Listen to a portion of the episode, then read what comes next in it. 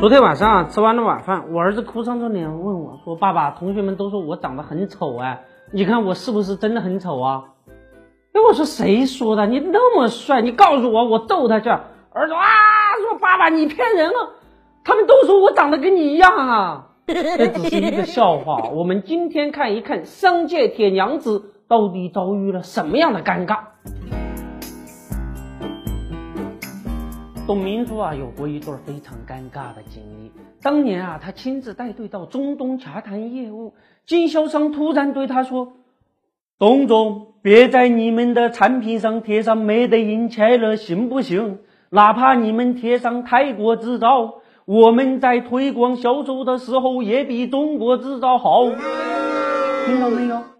这就是中国制造给世界的印象。周末的时候啊，看了一段新闻，吓我一跳。说有七万商户的小商品城要搞品牌孵化，推出一品牌，啥意思啊？就是将电商同金融链接，重新孵化中国制造的品牌。哎，之前的时候啊，京东就推出了众筹，马云也搞了创客家，大佬们这都干啥呀？就是要抓住互联网加的风口，重新塑造中国制造品牌的形象。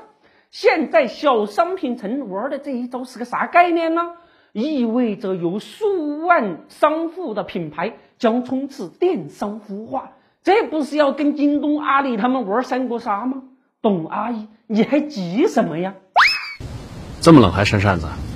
我需要随时保持冷静，这习惯一直改不了。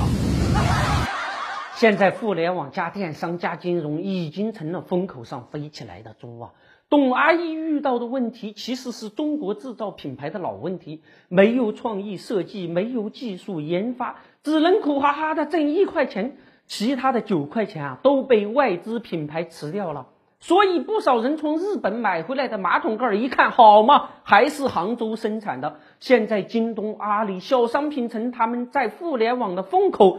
孵化中国制造品牌，意在改变中国制造品牌只赚一个钢镚的可怜局面。比如，人家小商品城就要从七万商户中择优孵化中国制造品牌，京东为商户众筹，阿里就欢迎创客入驻大的平台呀。